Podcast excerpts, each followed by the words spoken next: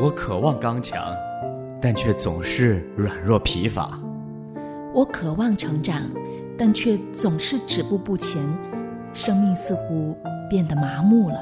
我渴望生命有所突破，但对基督信仰仿佛失去了热情，也缺乏动力。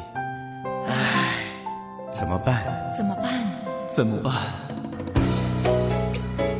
生命可以不一样。城主学堂，让我们走进成人主日学的课堂，一起学习，扎根基督，向上成长。今天可一不一样，就是一块都变成新，靠着耶稣就不一样。扎根基督，向上成长。这里是城主学堂，我是张凡。目前我们正在一起学习的课程是与神相遇。与神相遇是有可能做到的。对于基督徒来说呢，与神相遇也是我们应该去做的。那么，我们怎样才能与神相遇呢？我们学习了在神的话语中与神相遇。今天在第四课当中，我们会一起学习在祷告中与神相遇。祷告是圣灵驱动、饱含经文的回应，通过与神的沟通来与神同在。回应指的是我们对神话语的默想的自然流露。神已经借着他的话语跟我们说话了，我们借着跟他说话来回应他。祷告简单的说就是跟神沟通。我们在解释中使用“沟通”一词来强调，祷告是我们个人跟神沟通的方式。祷告是跟神沟通，是跟神说话。今天的课程应该记住的第一个重点是：我们的神是三位一体的神。这个事实对我们的祷告有重大的影响。他是看重关系的神，而且不是因为我们添加了什么。他创造我们的时候，他并不是拼命的要跟人建立关系。看重关系和善于沟通是神的属性。作为三位一体的神，在我们出现之前，他跟自己有着完美的沟通。在三位一体的神内部有着完美的合一和爱。我们了解这些，是因为耶稣被卖之前，在约翰福音的十七章二十四节，向他的天父祷告说：“父啊，我在哪里？愿你所赐给我的人也同我在那里，叫他们看见你所赐给我的荣耀。因为创立世界以前，你已经。”爱我了。这里我们看到，不但上帝爱他的儿子，并且在天父和他的儿子之间有着完美的合一。神将自己的荣耀赐给了他的儿子，在创世之前，作为三位一体的神，圣灵也在完美的合一之中。我们对属灵操练的理解，必须是合乎圣经的。要做到这一点，我们对神的理解呢，也必须是合乎圣经的。我们在谈论上帝的时候，常常没有顾及三位一体的神。但是，当我们想到三位一体的神和祷告的时候，我们必须理解圣父、圣子、圣灵清楚的角色。我们所有祷告的根基是耶稣作为儿子的名，你明白吗，亲爱的朋友？我们作为凄惨的罪人，靠着什么来到圣洁的神面前祷告呢？他是完全的，我们应当得着的是他的愤怒。那么，我们又是如何可以到神面前的呢？答案就在上帝的儿子。耶稣基督的身上，这是贯穿本课程的线索。我们在谈到与神相遇的时候，我们必须理解，与神相遇永远都需要一个中保，那个中保就是上帝的儿子耶稣基督。上帝的儿子是所有祷告的根基。正是因为这个原因，他叫我们奉他的名祷告。这是耶稣在约翰福音的十四章十三节所说的。他说：“你们奉我的名，无论求什么，我必成就，叫父因儿子得荣耀。”这是所有祷告的根基。耶稣作为儿子的名，那么所有祷告的根源是什么呢？是上帝作为父亲的身份。耶稣教导他的门徒如此祷告：“我们在天上的父。”在新约，典型的祷告模式是向父神祷告的。这不是说你向着耶稣或者圣灵祷告的时候，你的祷告就不会得到应允。然而，他说的是在新约典型的祷告模式是向父神祷告的。我们需要理解的第一点是：如果我们相信耶稣基督而罪得赦免。承认我们是借着基督到神的面前，那么上帝是我们的天父，为此赞美神。我们是他的子民，借着基督，我们被接纳进入神的家。我不清楚你的父亲是一位怎样的父亲，但圣经教导我们说，我们的天赋是永远良善的。他将上好的东西赐给他的子民。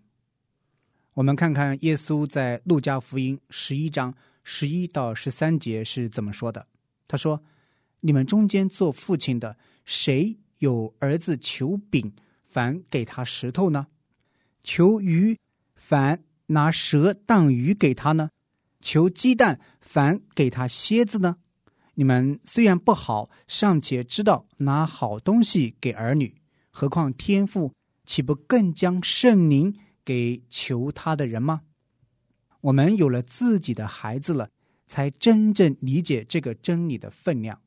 我看看自己的孩子，我无法相信还有人比我更爱他。但是呢，上帝比我更加爱他，他比世上任何人。都更加爱我们。我们所侍奉的是何等奇妙的神啊！亲爱的朋友，如果我们在世上有任何美好的东西，圣经告诉我们，他们是借着圣子从圣父而来的，这是祷告的前提。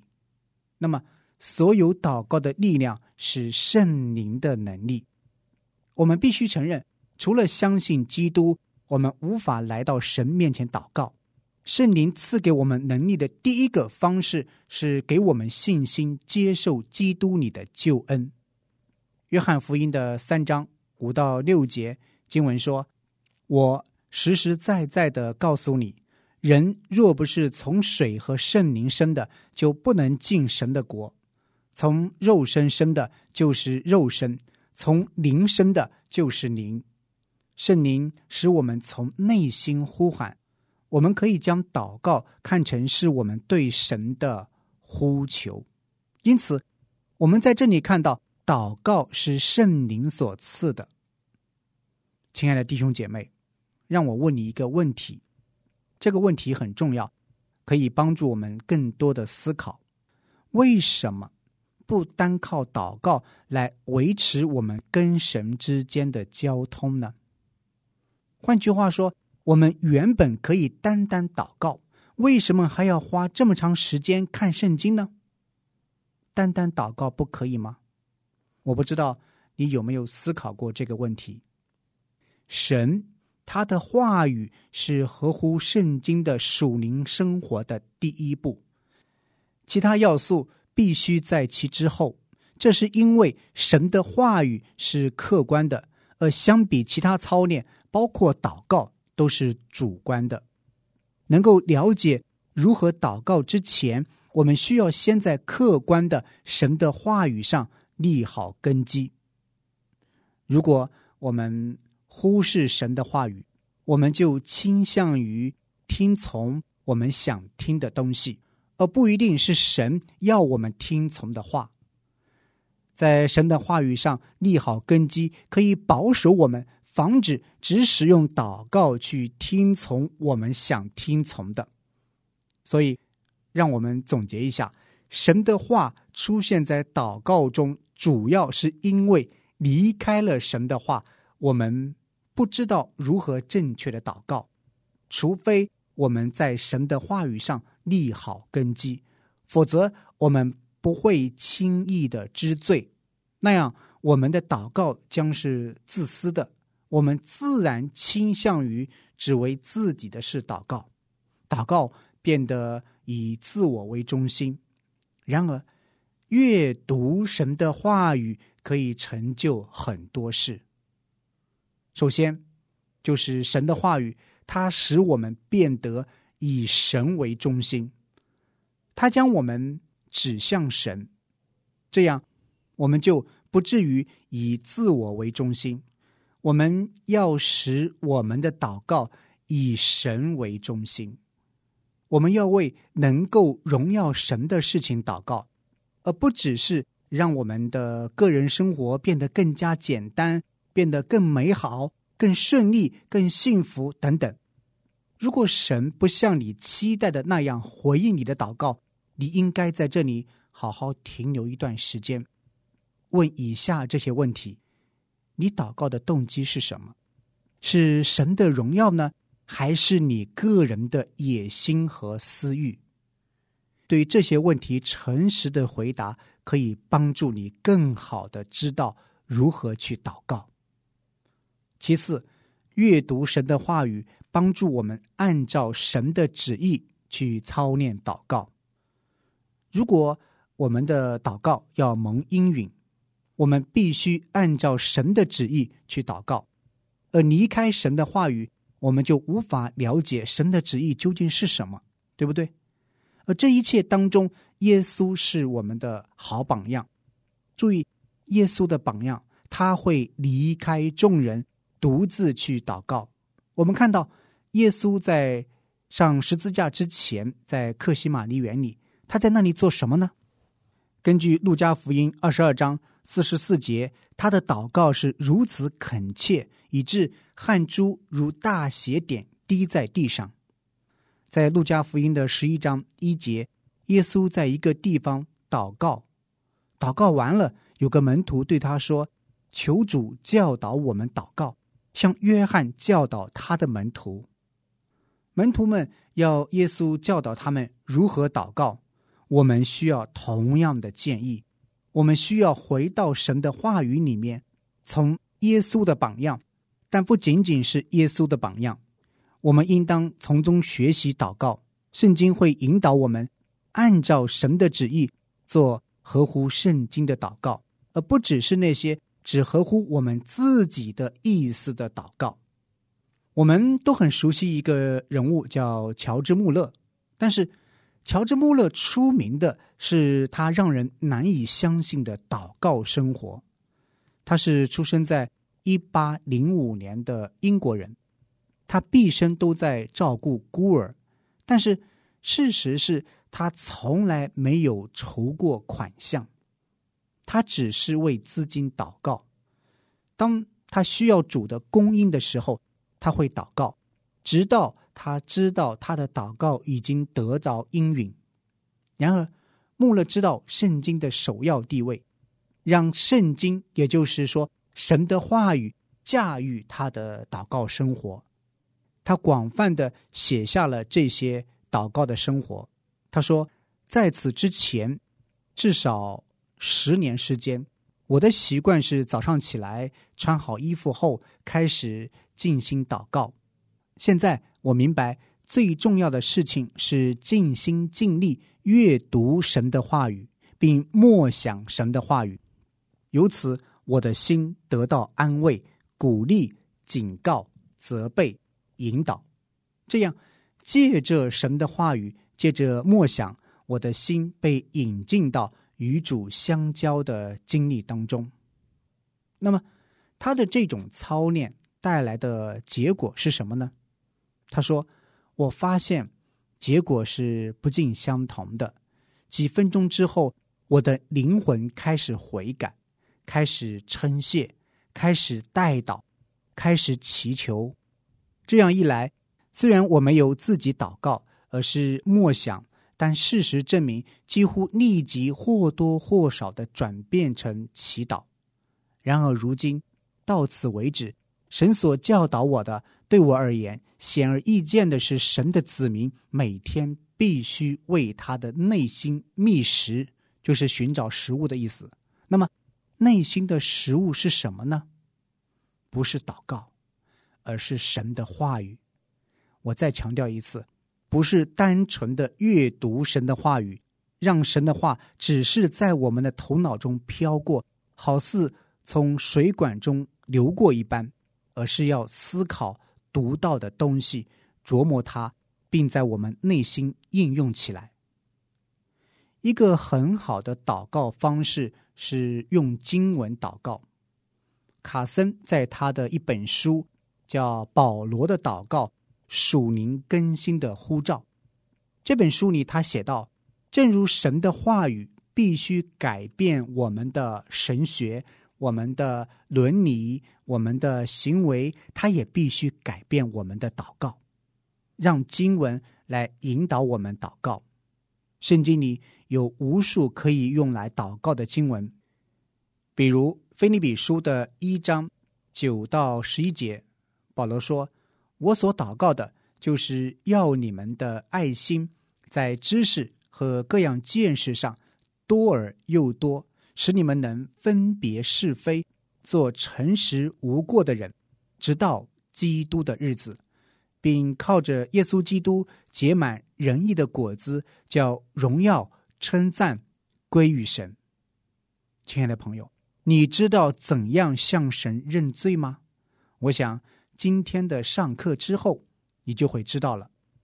在诗篇的五十一篇一到四节，这也是大卫的祷告：神啊，求你按你的慈爱连续我，按你丰盛的慈悲涂抹我的过犯。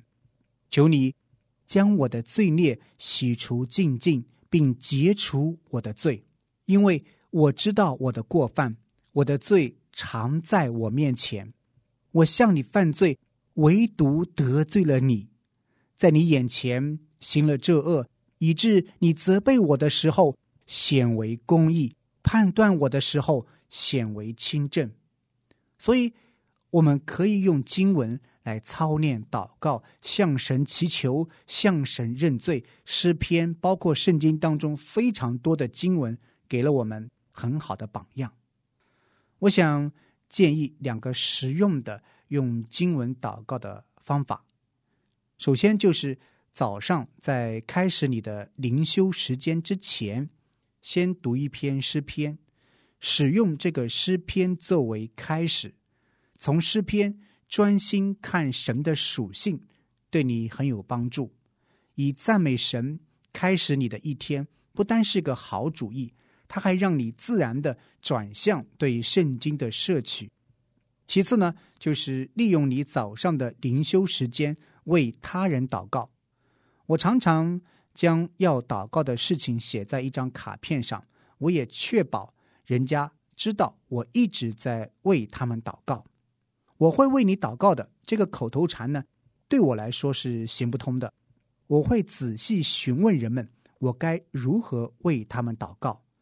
如果他们无法告诉我，我就将具体的祷告用邮件发给他们，然后我再跟进。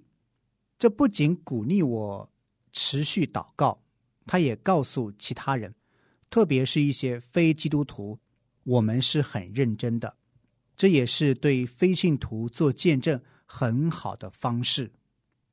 圣经正是神的话语，当我们。按照神的话语祷告，我们可以相信，神不但会听我们的祷告，他也一定会应允这些祷告。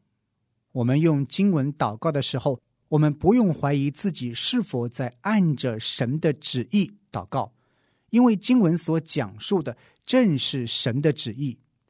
经文可以防止我们的祷告变得太一般化，或者说太陈旧，更有甚者。用经文祷告会帮助我们更好的祷告。以弗所书的六章十八节说，要靠着圣灵，随时多方祷告祈求，并要在此警醒不倦，为众圣徒祈求。所有的圣徒很难相信，对不对？如何做到呢？为这些众圣徒祈求神的应许，神就会听你的祷告。以弗所书的三章二十节说：“神能照着运行在我们心里的大力，充充足足的成就一切，超过我们所求所想的。”亲爱的朋友，我们今天探讨的是在祷告中与神相遇。与神相遇是。可能的，也是我们应该做的。祷告就是跟神沟通，跟神说话。我们的神也乐意听我们说话，跟我们在一起。愿祷告不再是我们的重负，不再是我们的负担，而是成为我们与神相遇的甜蜜经历。盼望我们都能用心操练祷告生活。并在祷告中与神相遇。您正在收听的是由良友电台为您带来的成人主日学节目《成主学堂》，欢迎您来信与我们分享您听节目的心得感受，或者索取本节目的电子讲义。我们的电子邮箱地址是汉语拼音的学堂 at 良友点 net。或者您发短信到幺三二二九九六六幺二二，短信开头请备注“学堂”，愿神带领我们的生命不断成长。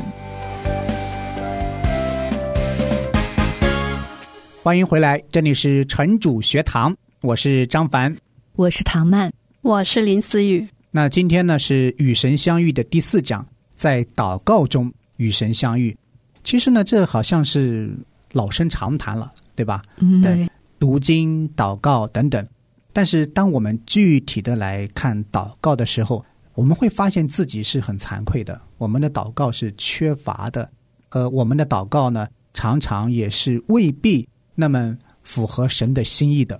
我听了今天这个信息啊，我突然会想起，在最早的时候，就是我听了别人给我传讲福音，我也觉知了。嗯，但是之后呢？到我真正的信主有两年的时间，我是没有去过教会一次哦，也没有好好的去读圣经，因为也好像也看不懂。我那时候倒是祷告，嗯，但是我经常就是跟神去要去求，嗯，给我什么什么什么，嗯。直到有一天，就是在我真正信主前期遇到一个姐妹，就我问她祷告为什么要说阿门，为什么要奉耶稣的名？你知道吗？那姐妹。听我问这个问题以后，她惊呆了。嗯，她说：“你真信主吗？”她会怀疑我，因为这就是我没有去教会的原因。嗯，我不懂，也没有听过道，我也搞不懂这个祷告为什么要这样去祷。其实这个问题挺好的呀，因为这里面也说到了，所有祷告的根基是耶稣作为儿子的名，他是我们的中保，所以我们如果不奉他的名祈求，我们是不可能来到神面前的。所以这个问题是一个很好的提醒。嗯，那关于有关祷告哈，我们真的是需要清楚明白我们祷告的对象到底是谁。哦，因为呢，不单我们作为基督徒的人向神来祷告，嗯，其实异教徒，比如说其他宗教的人，他们也会向他们的神来祷告。嗯，是是的，所以这一点是非常重要的。嗯，所以我们也是靠着。耶稣基督才能够来到神的面前，这是非常重要的根基。但我个人的话呢，就是对于祷告来回应神的话，那这个点来说，有的时候我会读完圣经之后，用祷告去回应我所领受到的经文内容，会让我跟神的关系也就是比较亲吧。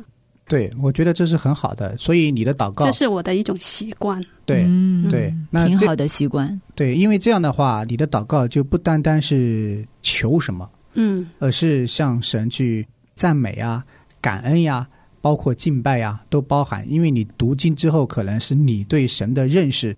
这个讲义里面其实也提到说，我们去从神的属性当中去向神祷告。嗯嗯是的，认识更加深入。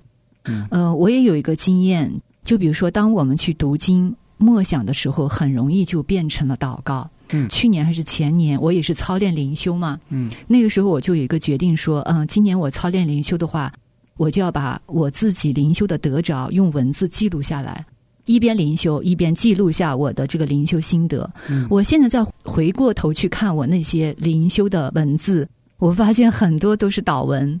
我的心得、我的感悟跟这个祷告是在穿插进行的。嗯嗯就有时候啊，这个亮光出现的时候，我就会立刻记录下来。比如说，感谢主，你让我今天明白了什么什么什么，嗯就是这样子穿插的。嗯，所以我就特别的能够体会说，今天信息当中，当你这样子去读经默想的时候，很容易就变成向神的一个祷告了。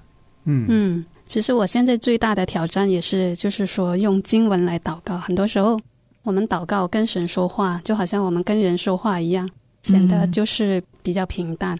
但是这里也告诉我们，其实用经文来祷告呢，也是让我们就是一方面对神的话语更加深刻，嗯，同时也能够更加按照神的心意去祷告。就不会容易出现偏差。对对，对，有的时候我们祷告就是向神求这个求那个，其实有的时候自己都不知道自己所祷告的是什么。嗯是还有这课里面提到的，我们为他人祷告，嗯，其实我们常常就是讲的一句话：“我会为你祷告。所以他的提醒其实给我很大的鞭策吧。嗯，我也听过一个老师就曾经这样的警告我们，嗯说你千万不要轻易的说“我为你祷告”。嗯如果你说了这句话，你就一定要为他祷告，因为你这句话不单说给他听，你也说给神听”的。对，嗯对每一次当我说我我会为你祷告的当天，我一定无论如何这一天我说过这句话，我一定要去为他祷告。其我就怕我后面会忘记。对，其实最好的方式就是，当我说了这一句话，我立刻会为他祷告对，立刻为对方祷告，这样的话就不会忘记。嗯、当我有了那个提醒以后，我会记得说，今天无论如何，我要为他祷告，就是免得我后面忘记。这也是对神的一个承诺吗。哎嗯哎，我知道。那你们有没有尝试过，就是把祷告用文字的形式写出来发给他呢？也有，就是让他知道你在为他祷告。对我也有，还有用语音的方式，我常常会用语音，啊，就直接在微信里面用语音一段一段的嗯，为他祷告，这个也是好有安慰的。是嗯是是，我也是有这些经历，但是这个经历是比较用在真的很紧急的事，我就会马上为他祷告，嗯，甚至让他知道我真的是在为他祷告。对对，嗯特别谢谢思雨的提醒，因为我们不要轻易的说出我为你祷告，但是呢，我们又把这个事给忽略了。是那比较让我警惕的就是，我们常常会为听友说啊，我为你祷告，如果你忽略了，其实是一种亏欠。对所以呢，我常常会在短信或者邮件当中把祷告事项直接发过去，嗯。嗯祷告内容嗯。呃发给他，让他知道，让听友知道，呃，你发邮件发短信过来，我是真的在为你祷告。嗯。